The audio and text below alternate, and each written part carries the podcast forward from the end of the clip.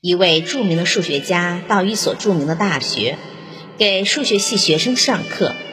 数学家一站在讲台，什么话也没说，刷刷几笔。他先在黑板上写到：“二加二等于几？”这样一个算式，并问这群满怀虔诚心情来听课的学生：“谁能告诉我答案？”这些演算。过无数次复杂算式的研究生们面面相觑，不知数学家有什么高明之举。大家你看我，我看你，不敢轻易回答。他们想，这一定是一个表面简单，实际上深奥无比的算式。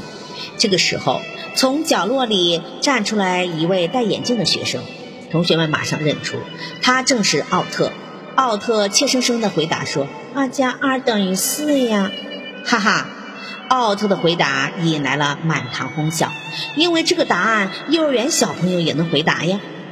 可数学家对他的回答非常满意，他严肃地给同学们上了一堂幼儿园小朋友能回答的问题，你们这些大学生却不敢回答，你们是被你们自己吓倒的呀。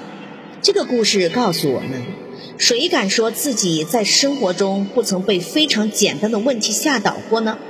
在生活中难倒我们的许多问题，我们本来是有能力解决的，请记住要自信。